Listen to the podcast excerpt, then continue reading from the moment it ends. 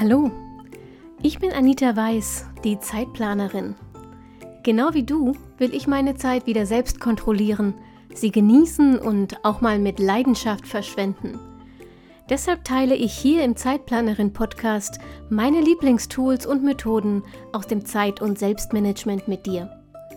Mit dieser neuen Episode wünsche ich dir jetzt richtig viel Spaß und eine gute Zeit. Hallo und herzlich willkommen zur aktuellen Episode vom Zeitplanerin Podcast. Es ist die zweite Folge ähm, meiner neuen Serie, der Zeitplauderei, in der ich mich mit anderen Zeit- und Selbstmanagement-Experten oder der Ehrlichkeit halber eigentlich bisher fast nur Expertinnen mh, mm, treffe und einfach mal ins Plaudern komme, weil ich nämlich das Gefühl habe, dass ihr davon profitiert, wenn ihr auf dieselben Probleme unterschiedliche Perspektiven bekommt also selbst wenn du meine Methoden und Tools schon auswendig kannst, lohnt sich ähm, jetzt das Dranbleiben. Ich ähm, habe heute Christina zum Gast, die ihr vielleicht besser kennt unter The Happy Work Life. Jedenfalls, wenn ihr, wie ich, ähm, mehr auf Instagram hängt, als ihr solltet. Christina, ich würde dir das Wort gern geben, damit du dich kurz mit drei Sätzen vorstellst, ähm, wer du bist, was dein Schwerpunkt ist beim Zeitmanagement. Und dann ähm, schauen wir einfach mal, wo uns das Gespräch über Zeitmanagement hinführt. Alles klar, ja. Erstmal vielen, vielen Dank für die Einladung. Ähm, mein Name ist Christina und ich schreibe als The Happy Work Life auf Instagram über das Thema Zeitmanagement, aber nicht so ganz so klassisch, wie man das vielleicht normalerweise kennt, sondern ich schreibe vor allem darüber, wie man es schafft, mehr Zeit für sich zu gewinnen mit den bekannten Zeitmanagement-Methoden. Und ähm, ich bin zu dem Thema gekommen, weil ich ähm, 2019 eine Krebsdiagnose bekommen habe und damals festgestellt habe, wie viel man eigentlich so auf später aufschiebt, aufs Wochenende, auf die Ferien, auf die Zeit, wenn die Kinder groß sind, wenn die Wochen mal ruhiger sind. Und wenn man dann so eine Diagnose kriegt, dann stellt man halt irgendwie fest, huch, vielleicht gibt es das ja gar nicht, dieses später. Mhm. Und dann habe ich halt gedacht, nee, das muss in meinen Alltag passen und habe halt einfach mal ausprobiert, mit welchen Methoden das am besten funktioniert. Okay, warte, das bringt mich direkt zu, zu einer guten ersten Frage. Welche Methoden funktionieren denn am besten? Also was sind deine also, Lieblingsmethoden? Also für mich, muss ich sagen, war ähm, das Thema Kalenderblocking, also das äh, mhm. äh, Arbeiten nicht mit To-Do-Listen, sondern mit Zeitblöcken im Kalender tatsächlich ein totaler Gamechanger, ähm, weil ich, wie glaube ich viele andere auch vorher, mir immer viel zu viel vorgenommen habe für einen Tag. Denn wenn man halt irgendwie so, ich weiß nicht, nur drei oder vier Punkte auf eine To-Do-Liste schreibt, dann kommt man sich ja irgendwie so ein bisschen underperformant vor. Wenn man das aber als Zeitblöcke in den Kalender packt und dann natürlich auch die ganzen Termine sieht, die man hat, aber auch ähm, vielleicht sieht, okay, das ist eigentlich die Zeit, wo meine Mittagspause wäre oder wo ich vielleicht noch irgendwo hinpendeln muss, dann sieht man halt erstmal realistisch, wie viel Zeit hat man denn eigentlich zum Abarbeiten von Aufgaben zur Verfügung und wie kann ich die verteilen. Und das hat man halt auf einer To-Do-Liste nicht. Also, dass ich wirklich angefangen habe, mir Dinge in den Kalender einzutragen, also Aufgaben in den Kalender einzutragen und den nicht nur für Termine zu nutzen, hat ganz viel mit mir gemacht. Und ehrlicherweise, also Dinge, die in meinem Kalender stehen, die mache ich einfach auch eher als Dinge, die auf meiner To-Do-Liste stehen. Ich weiß nicht, wie es dir da geht, aber ich bin da irgendwie einfach gestrickt.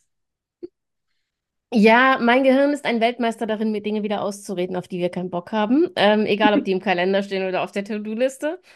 Aber ich habe tatsächlich, also ich bin ja auch ein großer Fan von Time-Blocking, weil ich ja ähm, ich kann mir meine Zeit fantastisch schön rechnen. Mhm. Ne? Also ich kann mir ja. das fantastisch so hinrechnen, dass das in der Theorie aufgeht an diesem Tag. Mhm.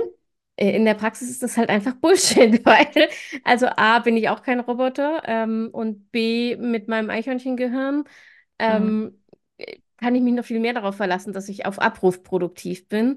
Also ich muss Puffer einbauen. Ich, ich, ich weiß das auch. Aber ich bin dann irgendwann nach einer gewissen Zeit, wo ich mich dran halte, so frustriert, weil ich eben, wie du sagst, das Gefühl habe, das ist so underperformant, mhm. ähm, dass ich wieder anfange, mir das schön zu rechnen und mir das schön zu schreiben. Und immer wenn ich merke, ich eskaliere da wieder, also ich schätze meine Aufwände so unrealistisch, dass das einfach Bullshit ist, was ich da auf die mhm. Liste schreibe ähm, dann äh, skippe ich auch wieder zum Time-Blocking. Ich mache das selten im Kalender tatsächlich, sondern meistens im Bullet Journal, indem ich mir dann eine Zeitleiste male und mir das dann eintrage.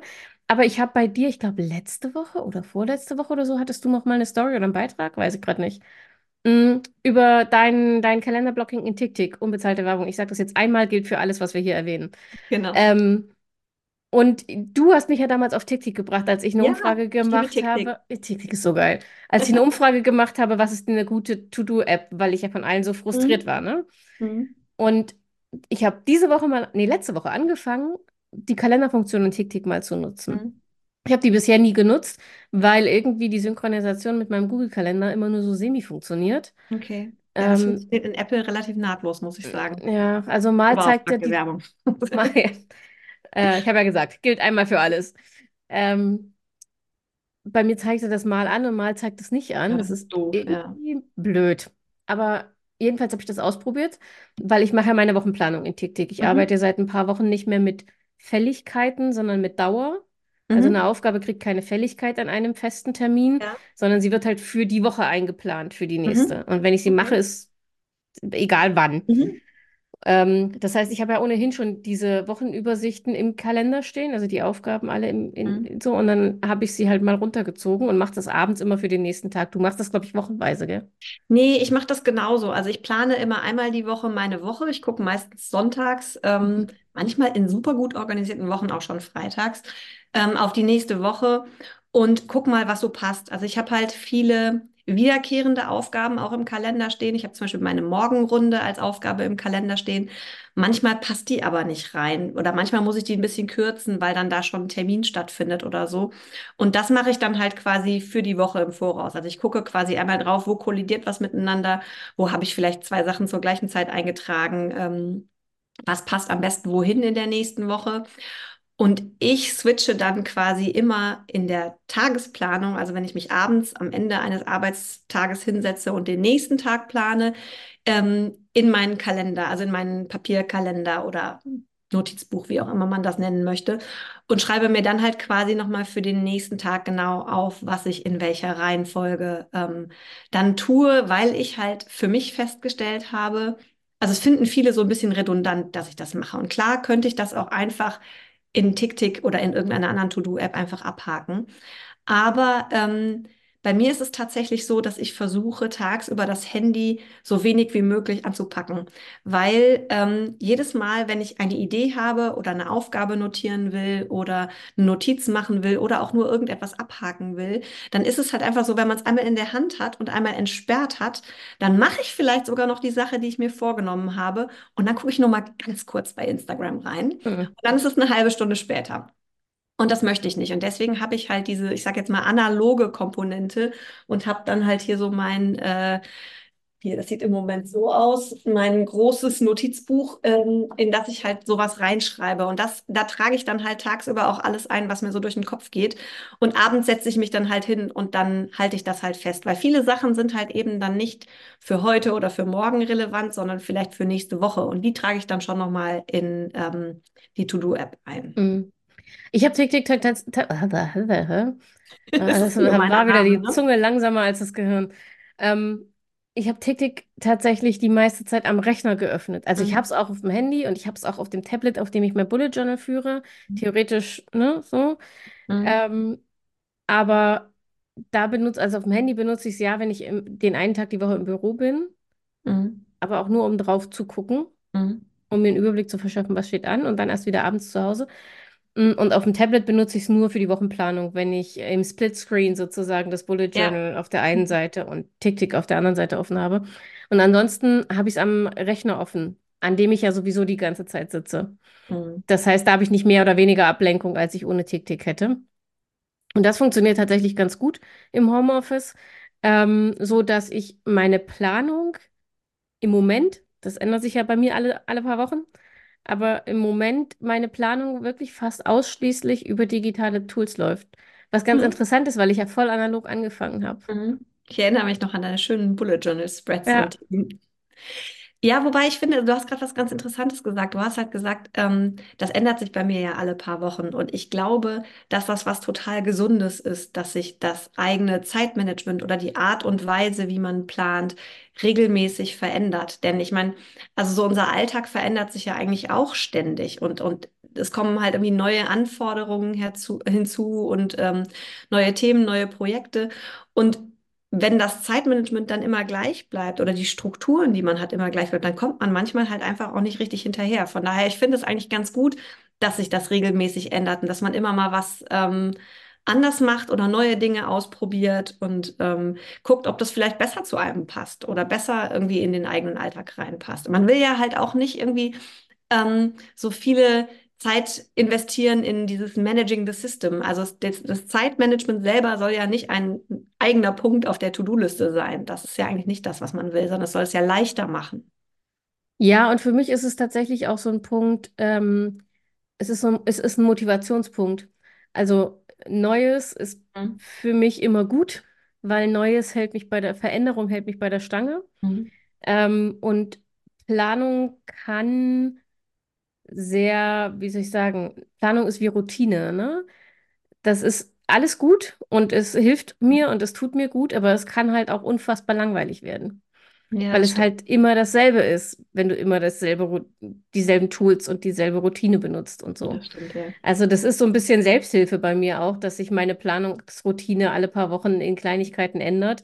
Ähm, das große Ganze, also das Ziel damit, nämlich den Überblick zu haben, nichts zu vergessen, nicht, nicht gestresst zu werden, mm, das ist schon immer, immer erfüllt, aber die Mittel dazu variiere ich halt einfach, damit es mir, also damit es Spaß macht.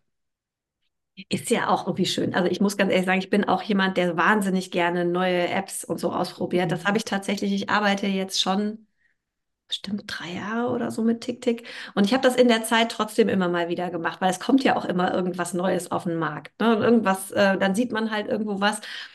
Und dann teste ich das gerne mal so zwei, drei Tage mit so ein paar Beispielaufgaben. Ähm, also ich habe inzwischen mittlerweile gelernt, dass man halt nicht in einem irren Aufwand von vier Tagen alle Aufgaben von der einen App in die andere shiftet, um dann festzustellen, oh nee, funktioniert doch nicht so gut, sondern ähm, ich mache das mittlerweile so testweise, um das mal auszuprobieren für ein paar Tage.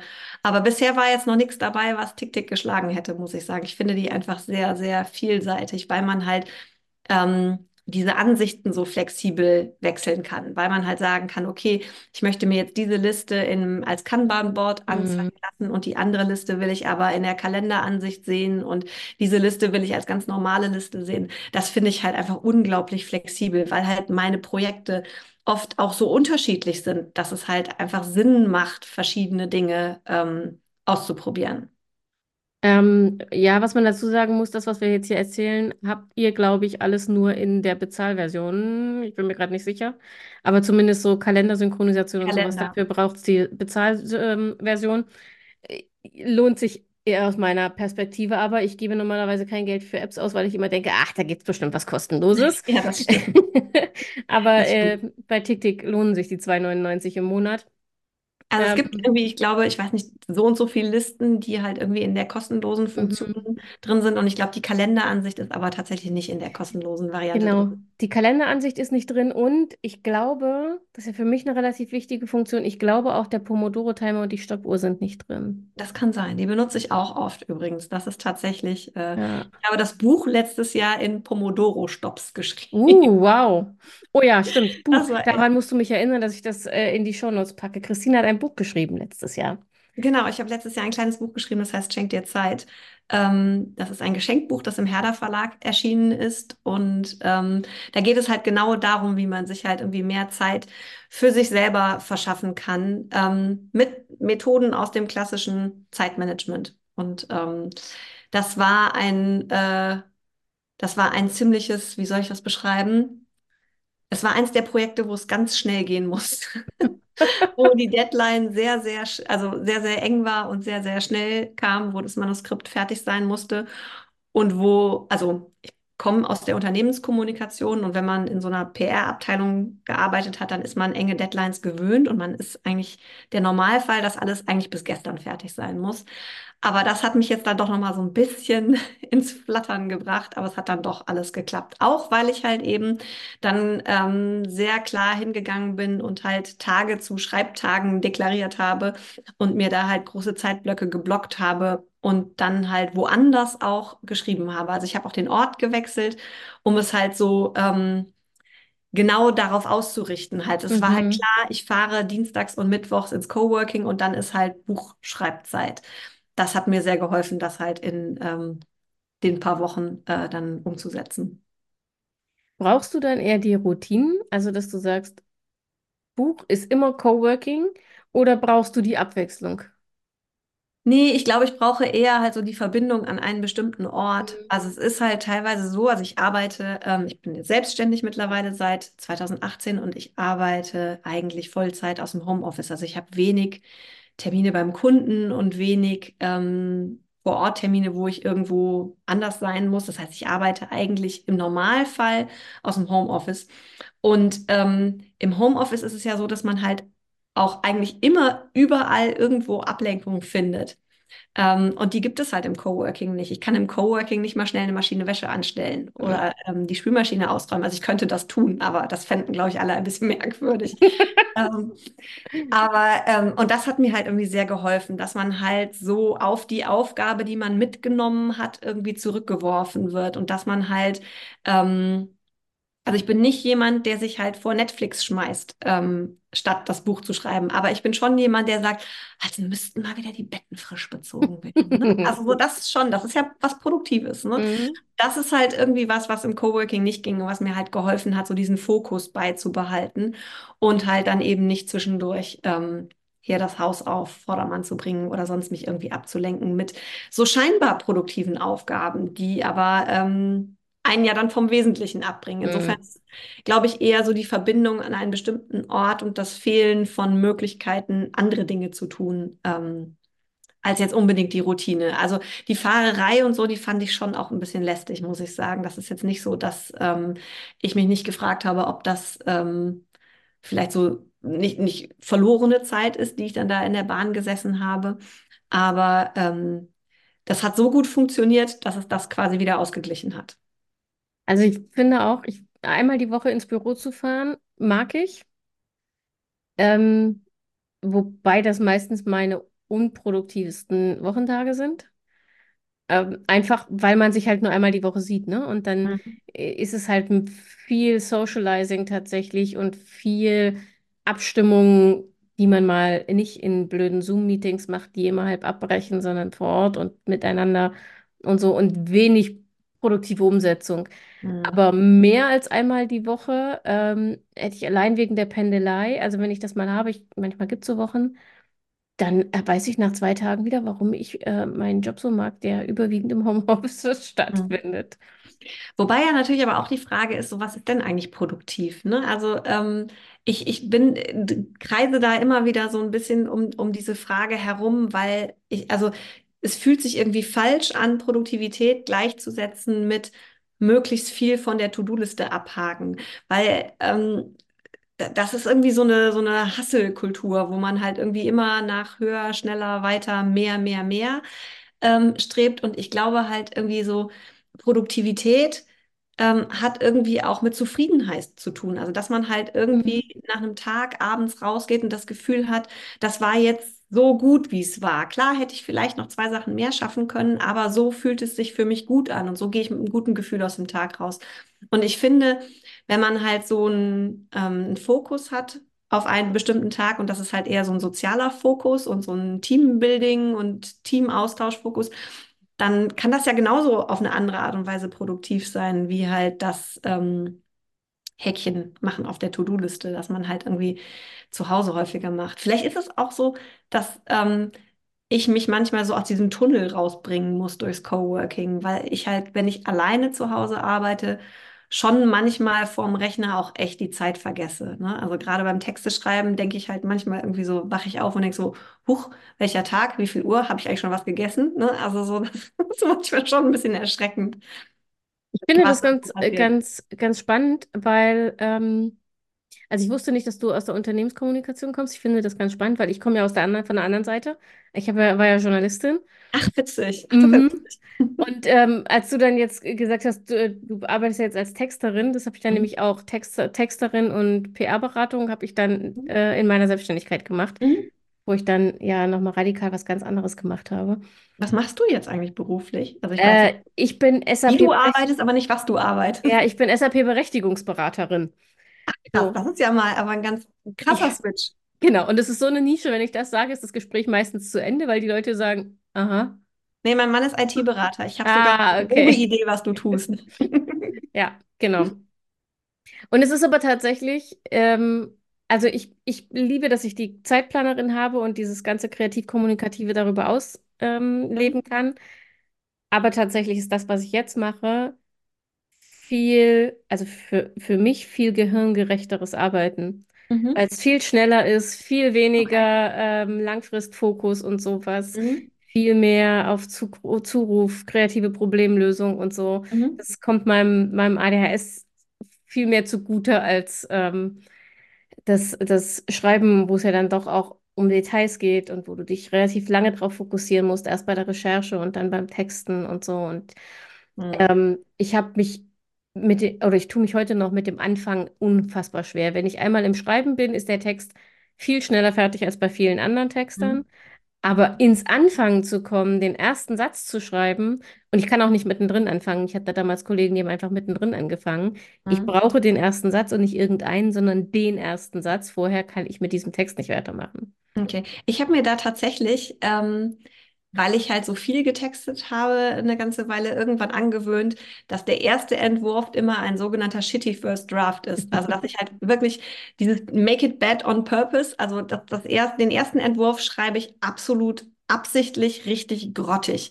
Das geht, weil halt verbessern immer einfacher ist als anfangen. Es gibt, glaube ich, nichts Schlimmeres als ein weißes Word-Dokument, wo ein der Cursor so vorwurfsvoll anblinkt, weil da immer noch nichts steht. Das finde ich auch ganz schrecklich. Also das, da muss dann irgendwas hin, auch wenn das ganz grottig ist. Das kann man ja hinterher nochmal neu machen. Also ähm, das ist ja nicht in Stein gemeißelt. Ja, aber das ist für mich tatsächlich, wenn ich den Text zu Ende geschrieben habe, sagt mein Gehirn, danke, wir sind fertig damit. Ach echt? Nee, das ist bei mir Mhm. nicht. so. Also das ist deshalb das Magazin zum Beispiel, ähm, also ich, das Zeitplanerin-Magazin, es hat- Mhm. erscheint ja einmal im Monat und das ist tatsächlich aus der, der Tatsache geschuldet, dass ich gesagt habe, naja, also irgendwie äh, Print ist irgendwie meine Identität. Mhm. So und ähm, auch dieses, äh, dieses Layouten und das Setzen und Sieht die, total schön aus, wenn ich dir das so. danke. Echt ein richtig cooles Magazin. Und ich liebe das halt total und wollte das gerne wieder machen, aber ich merke beim Schreiben, ähm, dass ich eben, es sind ja nur drei große Geschichten drin, ne? Es ist eigentlich kein, kein großer Akt in einem im Monat, aber mh, das dauert immer ewig, bis ich mich aufraffen kann. Und wenn ich es dann aber fertig habe, ich weiß, ich muss es jetzt eigentlich nochmal Zeile für Zeile durchgehen, um Rechtschreibfehler zu finden, falsche Sätze und sowas, ne? Mhm. Das ist so Schwerstarbeit für mich, weil, also wie gesagt, mein Kopf immer wieder abschweift, weil, weil, naja, hallo, wir haben das doch geschrieben. Wir sind fertig fertig. damit. Was soll denn das? Also, Ja. hm. Und eine Mhm. Freundin hat jetzt angeboten zu lektorieren tatsächlich, die in Mhm. sowas aufgeht. Da bin ich unfassbar dankbar für, ähm, weil das für mich die schlimmste Arbeit überhaupt ist.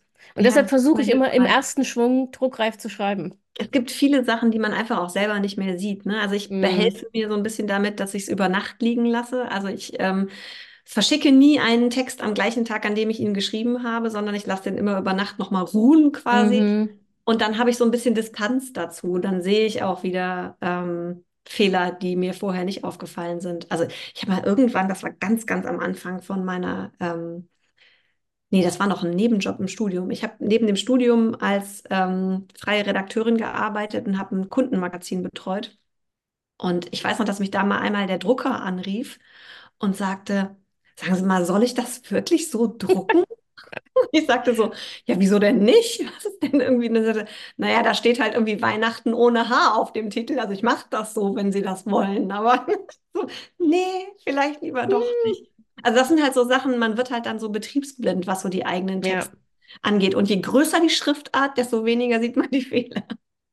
Und je häufiger das du gele gelesen hast. Und Ja, Titelseiten hast du ja relativ oft in der Hand, das bevor stimmt. das Produkt fertig ist. Ja, das stimmt. Ja. Richtig. Das ist richtig.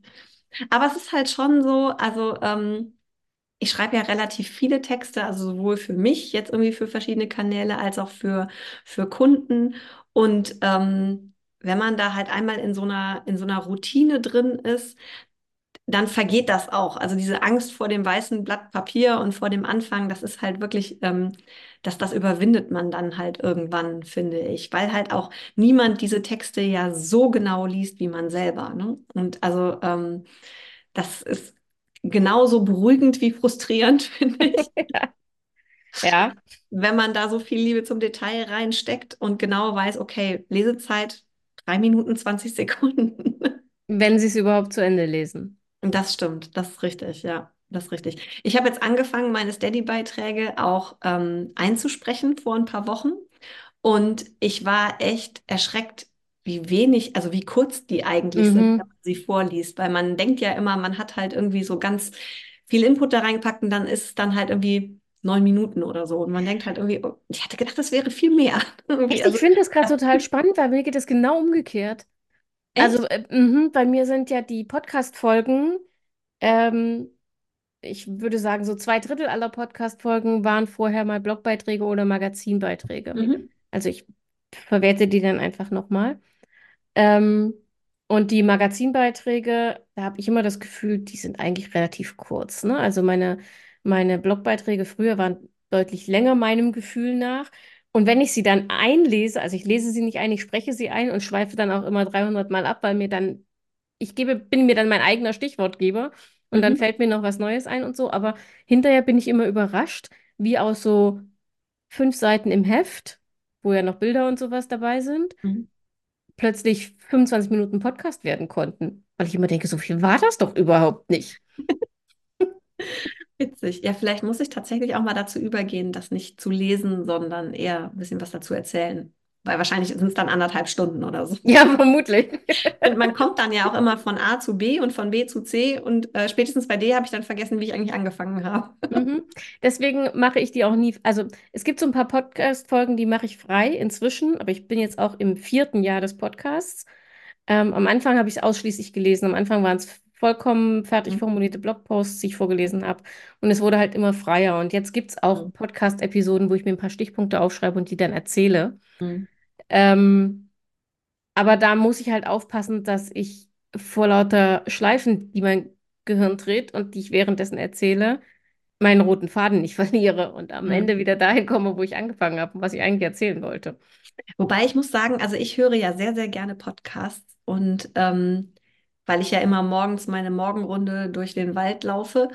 Und ich mag eigentlich die Podcasts am liebsten, bei denen ich das Gefühl habe, ich höre jemandem beim Lautdenken zu.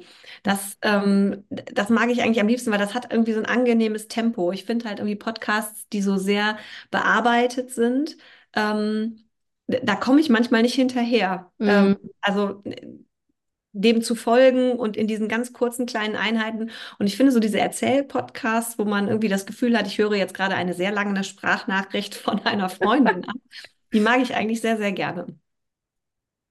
Ja, finde ich spannend. Das ist tatsächlich das, wo ich immer denke, komm zum Punkt, komm zum Punkt. Da ist mein Kopf, mein Kopf immer schon viel schneller als der, der da redet. Und ich denke, ah, ich brauche doppelte Geschwindigkeit. Man kann das ja auch ähm, hochstellen, die Geschwindigkeit. Das Ja, aber dann, dann klingen, oft. dann klingen die Leute so fiepsig oft. Also sie werden ja nicht nur schneller, sondern die Stimme wird ja auch seltsam. Und das ertrage ich dann wieder auch nicht für Okay, 15 Minuten oder so. Das finde ich okay. Das nehme ich in Kauf dafür, dass Okay. es dann halt, also es gibt halt einfach ja auch so verschiedene, also wobei das stimmt, also es gibt verschiedene Arten von Sprechtypen und ähm, es gibt auch Menschen, denen ich einfach schwierig zuhören kann. Mhm. Ne? Also das, ähm, das ist einfach so. Oder so Hörbuchstimmen, denen man einfach nicht gerne zuhört. Das äh, Hörbücher. Also mit Sachbüchern kann ich mich so ein bisschen anfreunden, aber Hörbücher, Romane, ich lese ja jetzt wirklich extrem viel Romane. Mhm. Ähm, ich kann die nicht hören als Hörbücher. Die klingen in meinem Kopf ganz anders und das macht mich ganz, ganz irre, wie die das vorlesen. Das, Okay. das geht irgendwie alles gar nicht. Also ich merke halt, dass ich halt ähm, jetzt so anspruchsvolle Literatur, bei der ich halt viel ja selber mitdenken muss, die lese ich lieber auf Papier. Aber Mhm. so ähm, Unterhaltungsliteratur, ich weiß nicht, ob man das überhaupt so sagen kann, irgendwie. Also so seichtere Romane, die ich durchaus auch sehr gerne lese, die höre ich ganz gerne. Ähm, ich habe zum Beispiel diese Sieben Schwestern äh, Reihe mit diesen, ich glaube, da gibt es irgendwie gefühlt, sind es irgendwie 18 Bücher. ähm, die habe ich alle im Wald laufend gehört. Irgendwie, das ist jetzt ähm, sehr gute Unterhaltung, finde ich. Das ging halt irgendwie super nebenher. Und ähm, aber so Sachen, die halt irgendwie anspruchsvoller sind, wo man halt, auch Sachbücher zum Beispiel, kann ich tatsächlich nicht gut hören, weil ich dann immer das, den Impuls habe, dass ich mir was notieren möchte oder Mm, ähm, aufschreiben will oder irgendwie was markieren möchte, wo ich dann später nochmal äh, hin zurück möchte. Und das geht im Hörbuch ja alles nicht so gut. ja, das stimmt. Ähm, ist das nicht so, es ist eher so Zeitvertreib beim, beim Laufen. Ich überlege gerade, weil ich habe mir ja Anfang des Jahres ein Blinkist-Abo gegönnt, um das mal auszuprobieren und war am Anfang voll gehypt. Mhm. Äh, und jetzt ist es so, mö, dass ich es kaum noch höre. Und ähm, das ist so ein ähnlicher Effekt. Also das ist, für mich ist Blinkist gut, um Bücher auszusortieren. Mhm. Weil wenn ich die Zusammenfassung schon, schon doof und langweilig finde, dann Ja. werde ich sicher nicht das Buch lesen. Mhm. Aber ich habe ähm, immer, wenn ich Bücher habe, wo ich die Zusammenfassung interessant finde, habe ich so eine, entwickle ich wie so, wie so FOMO irgendwie, weil ich das Mhm. Gefühl habe, naja, haben die jetzt wirklich, wirklich die Kernpunkte zusammengefasst oder wäre für mich vielleicht was ganz anderes der Kernpunkt in diesem Buch? Mhm. Und da kann ich irgendwie nicht so richtig Vertrauen haben und habe dann immer das Gefühl, ich muss es doch nochmal lesen.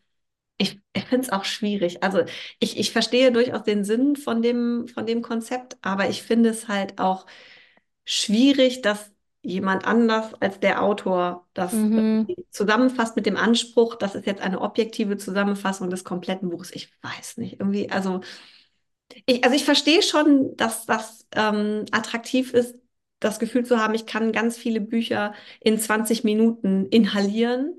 Ähm, aber es bleibt halt irgendwie so viel auf der Strecke. Ich meine, gut, ich bin Germanistin. Ich habe irgendwie, ne, ich lese wahnsinnig gerne. Und vielleicht ist es auch deswegen irgendwie frevelhaft, dass ich das Gefühl habe, man nimmt da die Abkürzung und ähm, ähm, liest nicht das komplette Buch. Weil irgendwie, es geht ja dann doch auch viel verloren, auch so an, an Sprache und an dem, was vielleicht auch zwischen den Zeilen steht und was man so mitnimmt. Irgendwie, ich habe jetzt ähm, als letztes Sachbuch das ähm, Buch Verbunden gelesen von Anna Miller.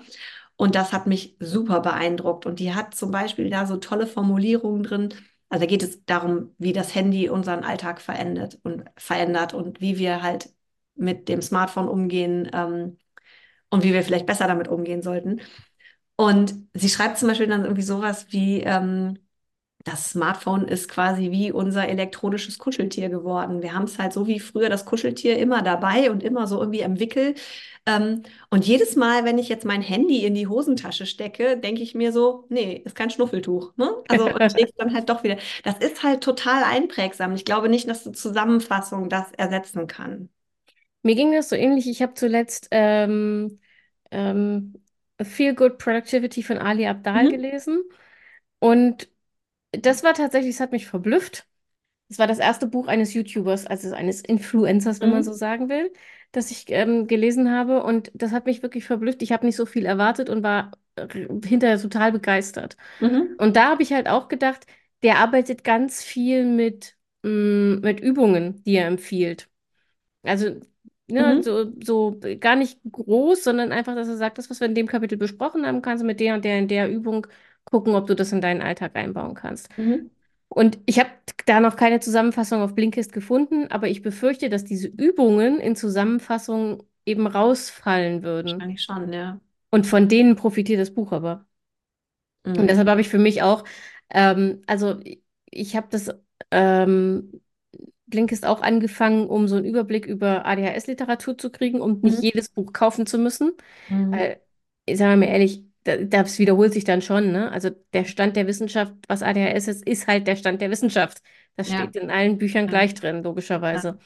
Mm, Und da ist es schon ganz cool, dass man da eine Bandbreite auch ähm, amerikanischer Autoren und sowas hat und sich nicht durch jedes Buch einzeln durcharbeiten muss, sondern da einfach so einen Überblick bekommt und verschiedene Perspektiven bekommt. Mhm. Das ist für mich okay und ich benutze es, um Sachbuchschätze zu finden, die ich mir dann kaufen will.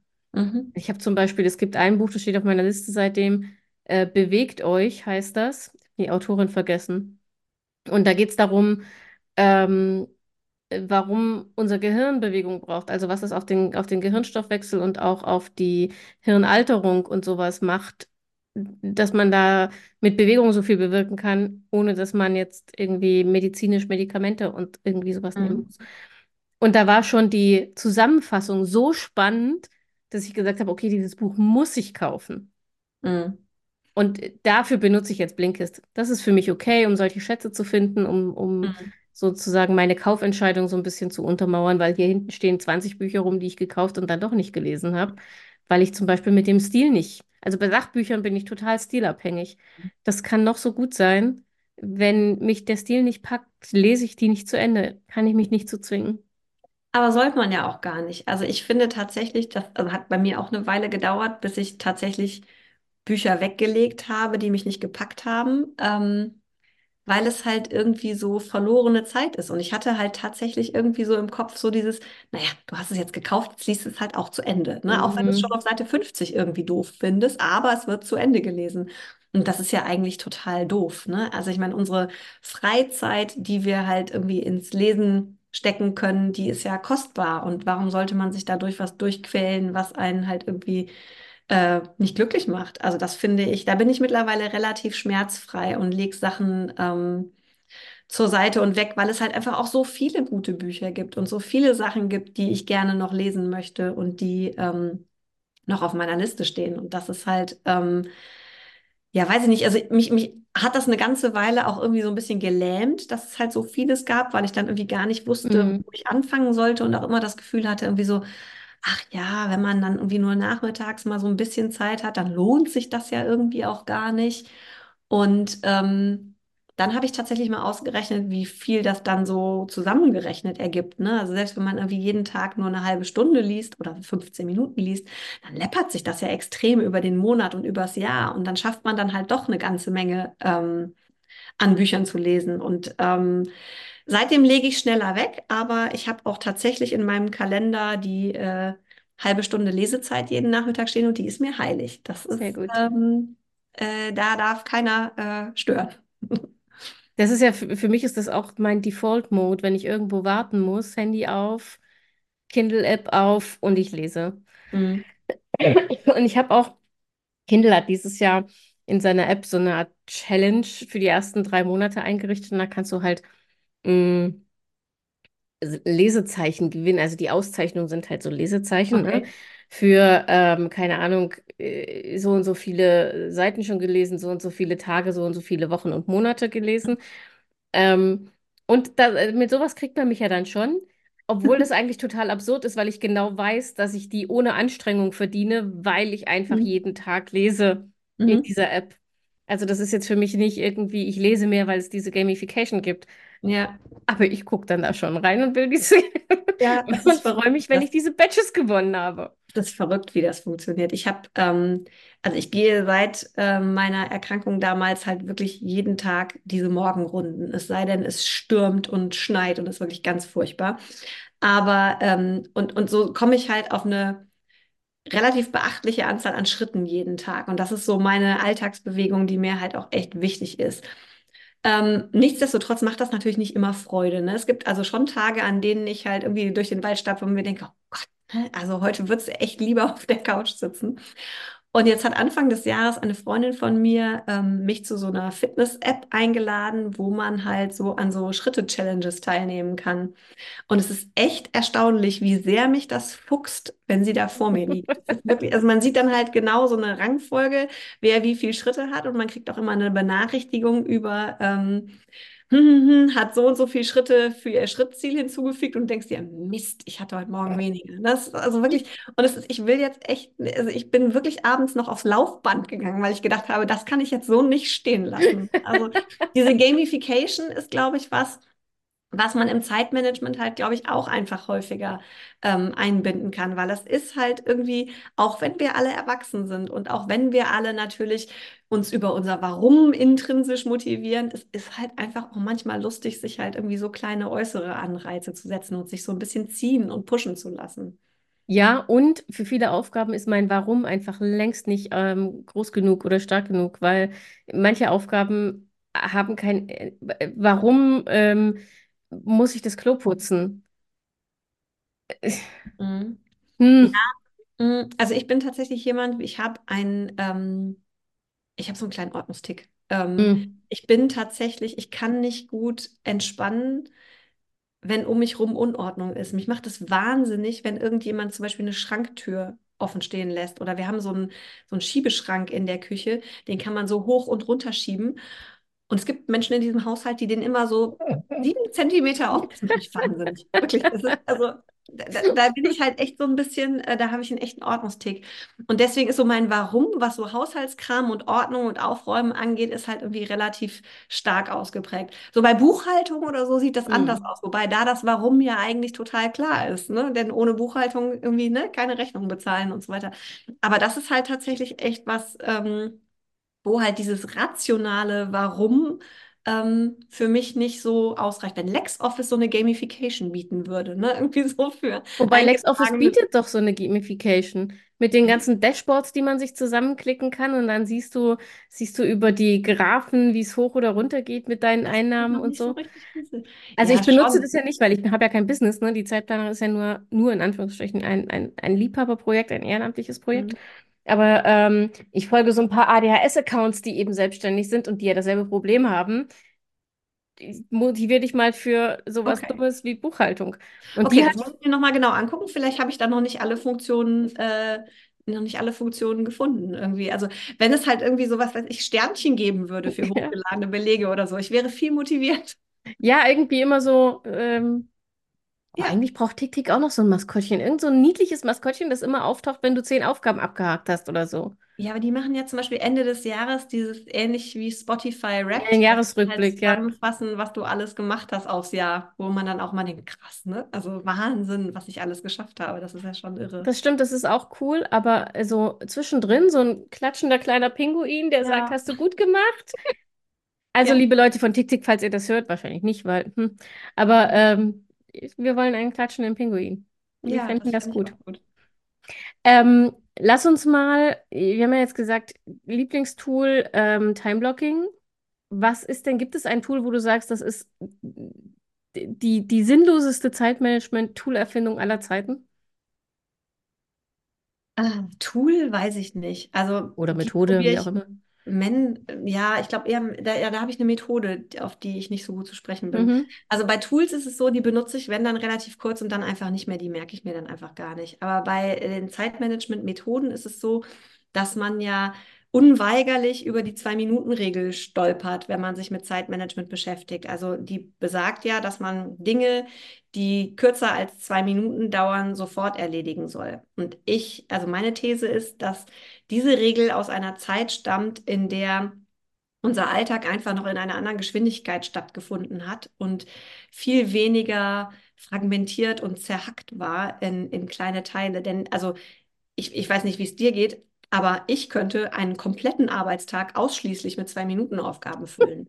ähm, wenn ich halt alles das, was weniger als zwei Minuten dauert, was mir vor die Füße fällt, sofort erledigen würde, würde ich den ganzen Tag nichts anderes mehr machen. Mhm. Und dieses ähm, sich da rausziehen aus diesem Hasseln und immer diesen kleinen Kram zuerst abarbeiten, bis man sich halt irgendwie zu diesen großen, wichtigen Aufgaben durchgewühlt hat, ähm, das hat bei mir ein bisschen Zeit gekostet, bis ich das so für mich verinnerlicht hatte und das auch gelernt habe, diesen kleinen Kram liegen zu lassen, nicht die Mail zu beantworten, nicht schnell noch auf die WhatsApp-Nachricht zu reagieren, die mir eine Kundin geschrieben hat, sondern jetzt wirklich den Text zu Ende zu schreiben und dann halt danach ein Zeitfenster für Kleinkram halt irgendwie zu benutzen. Also die Zwei-Minuten-Regel ist, glaube ich, tatsächlich was, was halt von, was bei vielen dazu führt, dass sie halt nicht zu den großen wichtigen Dingen kommen, die einen dann voranbringen oder die ein Projekt voranbringen, sondern dass sie halt stecken bleiben in dem Schlamm des Kleinkrams, der einen dann halt irgendwie komplett vereinnahmt irgendwann. Und bei dir? Also, Was, hast du auch so?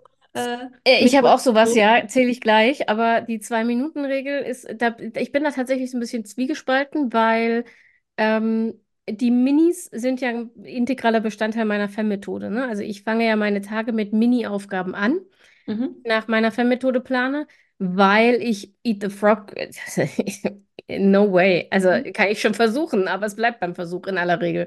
Mhm.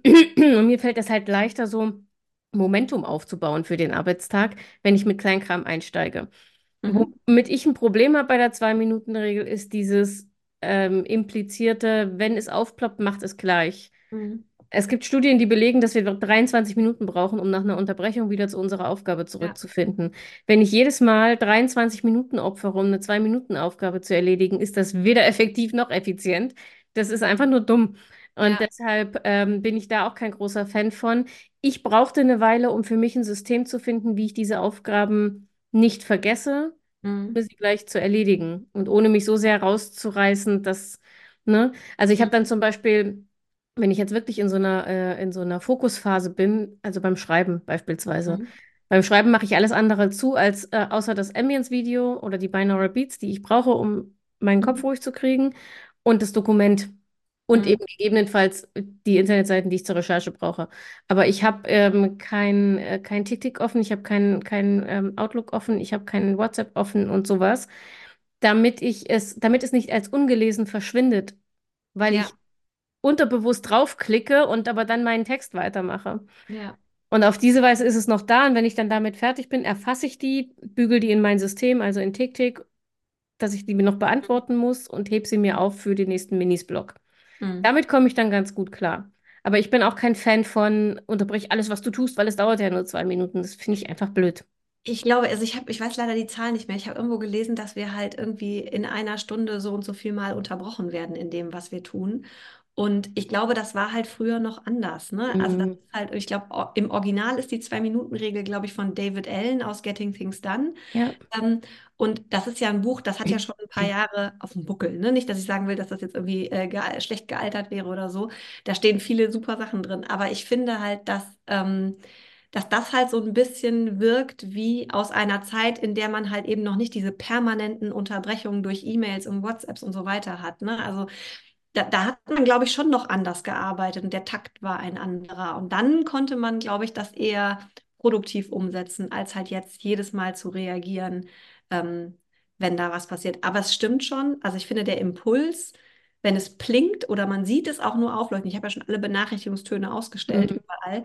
Aber selbst wenn man diesen Banner auftauchen sieht, ähm, ist man eigentlich ja schon abgelenkt. Und, und der Impuls, da drauf zu klicken, der ist schon total automatisiert. Auch wenn man das gar nicht will, macht man das ja dann trotzdem, wenn man es einmal gesehen ja. hat. Halt echt irgendwie schwierig, finde ich. Da arbeite ich auch noch sehr an mir, da halt mhm. halt so rausreißen zu lassen. Und es ist ein bisschen erschreckend, wie, ähm, wie leicht man abgelenkt wird. Ja, Ablenkung ist mein, mein Standardmodus, glaube ich. Aber du ähm, wolltest noch erzählen, welche Methode du doof findest. Ja, alle, die diesen Podcast hören, wissen das, aber äh, ich sage das auch gerne nochmal. Ich finde die Eisenhower Matrix so unfassbar albern. Okay. Also mir hat, mir hat vor kurzem, mir hat vor kurzem tatsächlich eine Leserin geschrieben, die ähm, eine Variante davon macht, wo ich gedacht habe, oh, die finde ich gar nicht so blöd. Die benutzt die Eisenhower Matrix nicht für Aufgaben, sondern für ihre großen Ziele. Mhm. Also um die, die Jahresziele mhm. oder sowas einzuklassifizieren. Da habe ich dann gedacht, das macht irgendwie Sinn. Das ist cool, um dich zu entscheiden, womit fange ich denn jetzt an, mhm. zu sagen, ne, was davon wichtig und dringend. Aber für Aufgaben, ganz im Ernst, wenn ich nicht einen Stab an Menschen hinter mir habe, ist der vierte Quadrant schon mal völlig hinfällig, weil an wen willst du denn delegieren? Die ja. meisten Sachen können wir nicht delegieren. So, haben wir noch drei Quadranten. Was nicht wichtig und nicht dringend ist, schmeiß weg. Entschuldigung, für mich ist die kleine Hausordnung weder wichtig noch dringend. Meine Vermieterin steigt mir aber als aufs Dach, wenn ich sage, mache ich nicht, weil es in der, in der Eisenhower Matrix nur im vierten Quadranten. Also, das ist einfach, das, das ist so blödsinnig. Das, das funktioniert für mich nicht. Dann habe ich noch zwei Quadranten wichtig und dringend. Und wichtig und dringend sind für mich einfach keine Kriterien, um Prioritäten zu setzen. Dringend, ja, okay, meinetwegen. Aber wichtig, was ist wichtig? Für jeden ist wichtig was anderes. Wie interpretiere ich, mhm. wenn ich jemand bin, ähm, der sehr, ähm, sehr schlecht Nein sagen kann, dann sind für mich die Aufgaben am wichtigsten, die die anderen von mir wollen. Mhm. Wenn ich mhm. jemand äh, bin, der ähm, vielleicht ein bisschen egoistischer, das meine ich nicht negativ, mhm. ein bisschen egoistischer unterwegs sind, sind meine Aufgaben für mich am wichtigsten. Wichtig ist für mich kein objektives Kriterium, nach dem ich Prioritäten festsetzen kann. Das finde ich eine total blöde Einteilung. Und deshalb ist die Eisenhower Matrix ich komme am Ende auf einen Quadranten, der sinnvoll ist, und dann denke ich mir, jo, da kannst du auch die 1-3-5-Methode oder die 1-2-3-Methode benutzen und bist schneller fertig. Naja, das ist ja das Schöne im Zeitmanagement, dass es halt irgendwie so viele verschiedene Methoden gibt, die man halt ähm, ausprobieren und benutzen kann. Ne? Also ich finde halt bei der Eisenhower Matrix, also ich glaube auch nicht, dass die praktisch nutzbar ist, um jeden Tag seine Aufgaben damit zu priorisieren. Also selbst wenn man alle vier Quadranten nutzen kann, ist das, glaube ich, einfach was, was nicht, also in keinen Alltag passt, glaube ich. Aber ich finde halt schon, dass dieser Unterschied also das zu unterscheiden in, was sind wichtige Aufgaben und was sind dringende Aufgaben, dass diese Trennung ähm, wichtig ist, so im eigenen Mindset. Nicht jetzt, um jeden Tag Aufgaben zu priorisieren, sondern um es einmal zu verstehen, dass das, was wichtig ist, halt eben oft nicht dringend ist und dass die Aufgaben, die wir gerne machen wollen oder die Projekte, die wir voranbringen wollen oder auch die Zeit für uns, die wir gerne haben wollen, die ist halt nie dringend, die hat nie eine Deadline und die ist halt nicht so... Ähm, ich sage in meinen Workshops häufig gerne, dass halt irgendwie dringende Aufgaben ähm, so sind wie der Heuler aus Harry Potter. Da fliegt dann der rote Brief rein und der schreit einen an. Und wenn man den nicht aufmacht, dann explodiert er irgendwann. Und so sind halt wichtige Aufgaben oft leider nicht. Und deswegen ist halt das Buch, das man immer schon mal schreiben wollte oder die Reise, die man machen wollte oder ähm, der Sport, den man machen möchte, was auch immer halt dann in Zeit für mich dann für einen halt irgendwie drinsteckt, das fällt halt immer hinten vom Tisch. Und dafür finde ich die tatsächlich ganz, ähm, ganz hilfreich. Aber ansonsten, also rein praktikabel ist das natürlich äh, für jeden Tag überhaupt nicht. Aber ich, ich muss dann, ich muss dann halt Methoden oder, oder Strategien oder sowas äh, kennen und auch benutzen, die zum Beispiel verhindern, dass bei mir ständig was dringend wird. Weil dringend ist automatisch wichtig. Mhm. Ist, ne? So ist es halt. Es sei denn, man sagt, ja, ich will keine Erstattung vom Finanzamt, dann ist meine Steuererklärung halt nicht dringend und auch nicht wichtig. Naja, aber, aber das ist ja macht das? dringend und wichtig halt irgendwie. Also ich finde halt schon, dass es Aufgaben gibt, die ähm, wie mit so einer roten Alarmsirene herkommen, weil sie dringend sind. Die sind aber eigentlich gar nicht so wichtig. Und ich glaube schon, dass, ähm, also ich muss mich halt immer mal wieder disziplinieren, halt zu sagen, okay, setzt mich das jetzt aus gutem Grund unter Stress oder ist das was, wo ich jetzt auch nochmal einen Schritt zurücktreten kann und sagen kann, nee, da ähm, bin ich jetzt mal äh, der Spielverderber und sage, nee Leute, aber so funktioniert das halt für mich nicht. Und da bin ich tatsächlich, da hatte ich, musste ich eine lange Lernkurve hinlegen, weil ich irgendwie so von meinem Naturell her früher sehr harmoniebedürftig bin und immer Schwierigkeiten hatte, ähm, sowas dann halt auch ganz glasklar zu sagen. Und ähm, das hat mir halt geholfen, da so ein bisschen eine Lernkurve hinzulegen, weil dieses, dass halt die wichtigen Dinge immer hinten überkippen, nur weil sie nicht so laut sind und weil sie nicht so fordernd sind, das hat mir dann halt irgendwann nicht mehr gepasst und das wollte ich eigentlich irgendwann nicht mehr. Und das führt dann halt dazu, dass man halt ähm, sich im Nein sagen üben muss und das ist mir am Anfang so schwer gefallen. Also das ähm, Nein zu Menschen zu sagen oder Nein zu mhm. Sachen zu sagen, das ähm, ja, finde ich immer noch nicht leicht, aber es geht inzwischen besser. Ja, äh, kann ich so nachvollziehen. Bei mir ist Nein sagen ist immer so eine Mischung aus, ich will niemanden enttäuschen und ich will nichts verpassen. Mhm, ja. Und das äh, macht es mir extrem schwer, Nein zu sagen. Mm, ich gehe mit. Ich glaube aber, das Problem liegt eher damit darin, also wie gesagt, ne, die Unterscheidung wichtig und dringend. Wichtig ist für mich kein objektives Kriterium. Ich glaube aber, ähm, wo du recht hast, oder äh, was ich auch oft erlebe, ist, dass wir viel zu schnell mh, mm, abnicken, wenn Dinge angeblich dringend sind. Mhm. Und ganz oft stellt sich dann heraus, die sind nicht wirklich dringend. Ja. Also wenn der Chef kommt und sagt, ich brauche die Präsentation morgen, ähm, und man dann nachfragt und sagt, okay, welche andere Aufgabe soll ich liegen lassen, mhm. dann wird man ganz oft hören, na, dann machen Sie die Präsentation, wenn Sie damit fertig sind. Dann plötzlich ja. ist sie nämlich nicht mehr dringend für morgen. Mhm. Ja. Also da finde ich auch, lohnt es sich zu hinterfragen, weil dringende Aufgaben sind die, die, die uns unter Stress setzen. Ja, das stimmt. Deadline-Aufgaben, also deswegen, ich setze, ich arbeite ja mit Fake-Deadlines und ähm, die Leute sagen immer, das klappt für mich nicht, weil mein Gehirn weiß doch, dass ich, dass das Fake ist. Ich habe aber festgestellt, Übung funktioniert. Also wenn man sein Gehirn ein paar, paar Monate und Jahre nacheinander austrickst, dann gibt es irgendwann auf und akzeptiert die Fake-Deadlines als Deadline. Mhm. Ähm, und die sorgt halt dafür, die steht bei mir im Kalender oder in, in, in TickTick halt als Fälligkeit. Mhm. Und die Fake-Deadline sorgt dafür, dass ich auch mit meiner Prokrastination, meiner Schwierigkeit anzufangen und meiner Ablenkbarkeit und so nicht in Stress gerate, weil die Aufgabe nie dringend wird. Mhm. Selbst wenn ich meine Fake-Deadline reiße, habe ich noch ein bis zwei Wochen Zeit bis zur re- realen Deadline Okay. und die brauche ich nie. Also das heißt, du setzt quasi ähm, eine eigene Deadline für Aufgaben, die sowieso schon eine Deadline haben und Ja. nicht, also, also es ist jetzt nicht für die Zeitplanerin, wenn du halt irgendwie das Magazin fertig machst oder so, was ja eigentlich grundsätzlich keine Deadline hat. Das könntest Genau, du ja nee, mm, mm. okay. Sondern du machst es bewusst halt irgendwie auch für Arbeitsaufgaben, dass du quasi für dich die Deadline nach vorne ziehst, sozusagen. Genau, für alle, die das Potenzial haben, mich unter Stress zu setzen, Mhm. wenn meine ADHS nicht zulässt, dass ich sie rechtzeitig erledige. Weil es ist ja so ein Klassiker, ne? Auf den allerletzten Drücker. Wenn der Druck von Mhm. außen groß genug ist, kann mein Gehirn arbeiten. Mhm. Ähm, aber das bedeutet ja, nur weil mein Gehirn das dann kann, heißt das ja nicht, dass mich das nicht wahnsinnig unter Druck setzt und Mhm. wahnsinnig stresst. Und da habe ich irgendwann vor ein paar Jahren gesagt, ich will das so nicht mehr. Also nach Burnout Nummer drei habe ich gedacht, okay, nee, einfach nee. Ja, das Ähm, kann ich gut verstehen. und Ja, ich kann diese, aber nicht, diese, nicht diese, sagen, ich fange jetzt pünktlich an. Mhm. Weil, ja, das nehme ich mir schon mein Leben lang vor. Es ist, li- liegt nicht in meiner Macht. Und dann habe ich halt nach Methoden gesucht und nach einer Eingewöhnungszeit funktioniert das mit diesen Fake-Deadlines für mich echt gut. Mhm.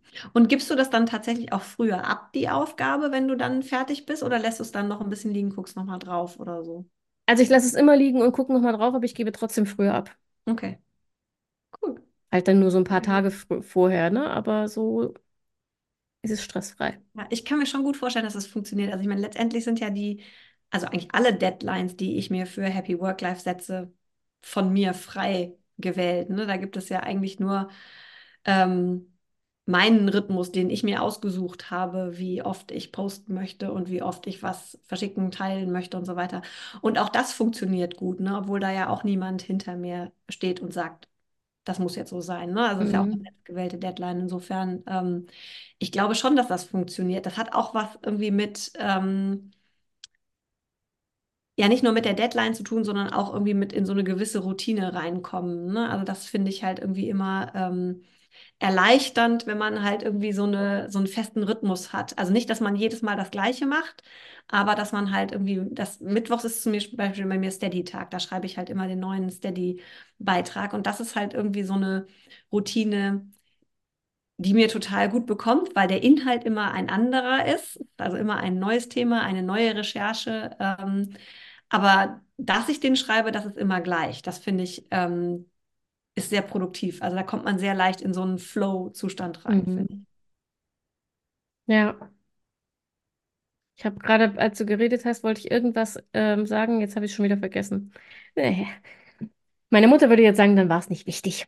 Ja, das stimmt.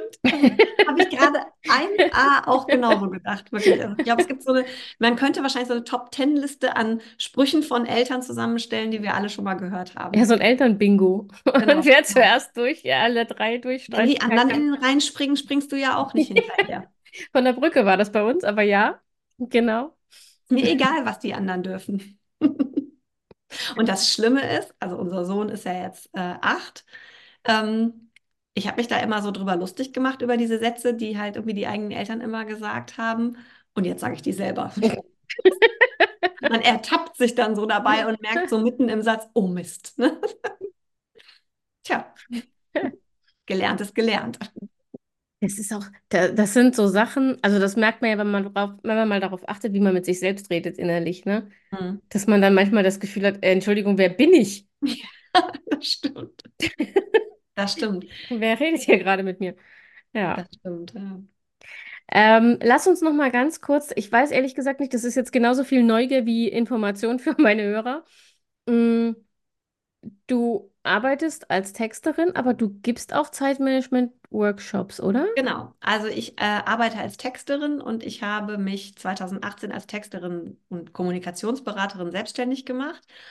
Und dann kam, ähm, weil ich angefangen habe, halt eben über so diese Zeitmanagement-Reise auf Instagram zu schreiben, wurde dann halt The Happy Work Life immer größer. Und ähm, dann habe ich angefangen, auf Steady zu schreiben. Dann bin ich ähm, für das Buch angefragt worden. Und in diesem ganzen Zusammenhang kam dann halt eben eine ähm, Bekannte auf mich zu, die halt ein Führungskräfte-Seminar gibt. Das heißt Leadership Groundwork. Das ist so eine Seminarreihe, die sich an junge Führungskräfte richtet und hat gefragt, ob ich da nicht den Zeitmanagement-Workshop übernehmen möchte. Und das mache ich jetzt seit Anfang 2023. Da gibt es dann halt immer so neue Runden. Äh, es ist dann immer eine neue Gruppe, die halt durch diese ganzen Workshops durchgeht. Und das macht mir sehr viel Spaß. Und ähm, weil mir das so viel Spaß macht, habe ich dann letztes Jahr gedacht, so, ach, ähm, du könntest ja auch eigentlich eigene Zeitmanagement-Workshops geben, so für jeden zum Anmelden und bin halt tatsächlich so ein bisschen selber in so ein ähm, Hamsterrad reingeraten. Also ich habe halt irgendwie ähm, so sehr viel Druck empfunden, jetzt neben dem Schreiben darüber halt noch irgendwas anderes zu machen. Also unbedingt jetzt noch einen Online-Kurs aufzunehmen oder eine Workshop-Reihe oder einen Workshop dazu aufzusetzen. Und habe dann tatsächlich jetzt erst so gegen Ende des Jahres, als ich aufs Jahr zurückgeblickt habe, festgestellt, nee, habe ich eigentlich gar keine Lust drauf. Mhm. Also ich, ich schreibe wahnsinnig gerne darüber und ähm, ich mache auch gerne mal ein Reel auf Instagram dazu, aber ähm, das jetzt so komplett online businessmäßig aufzuziehen, ähm, das ist einfach nicht mein Ding, glaube ich. Also ich ähm, würde gerne noch ein Buch drüber schreiben ähm, und ich liebe meine Steady-Community, aber das jetzt so ähm, richtig aufzuziehen, ist nicht mein, ist, ist nicht meins. Aber ich genieße sehr die Workshops, die ich bei Leadership Groundwork geben kann. Das macht mir super viel Spaß und aber dabei bleibt es jetzt auch erstmal, glaube ich. okay. Ja, es tut mir leid, alle, die jetzt unbedingt mit Christina arbeiten wollten und auf eine Beratung gehofft haben. Hm, aber man kann aber nicht lesen. Man ihr könnt, ich wollte gerade sagen, aber ihr könnt ja ihr Buch kaufen. Ähm, ich würde das, vielleicht schickst du mir einfach den, den für dich optimalen Link, wo man das beziehen kann. Ich weiß, du hast auch eine Buchhandlung vor Ort, ähm, die das äh, für dich immer mit, äh, mit abwickelt. Mhm. Ähm, und ich bin ein großer Fan davon, Buchhandlungen zu unterstützen. Also wenn die das ähm, machen wollen, dann gerne auch den Schicken Link. das auch deutschlandweit. Kann ich dir gerne schicken hier. Hm? Genau, dann verlinke ich euch das in den Show Notes. Ähm, genauso wie äh, The Happy Work Life, das Profil auf Instagram und deine Website. Und dann würde ich sagen, es war mir ein großes Fest. Ja, äh, es hat viel Spaß gemacht. Mit dir die Zeitplauderei Nummer zwei äh, zu machen. Und ich mag dieses Format immer mehr. Ich finde es echt cool. Weil das, cool. es sind ja dieselben Themen, die wir alle haben, ne, als Zeitmanagement-Experten, aber es sind halt doch immer so in den Details unterschiedliche Perspektiven und dann kriegt man ja jeden, gegenseitig auch nochmal irgendwie eine Inspiration und sowas. Das, ähm, das finde ich sehr cool. Ja. Absolut. Ich habe mich sehr, sehr über die Einladung gefreut. Schön. Also dann, danke, dass du da warst. Sehr gern. Ähm, für den Rest von euch, wir hören uns hoffentlich nächste Woche und für euch alle und auch dich, Christina, ich wünsche euch eine schöne Woche. Bleibt gesund, passt auf euch auf und denkt immer daran, eure Zeit ist genauso wichtig wie die der anderen.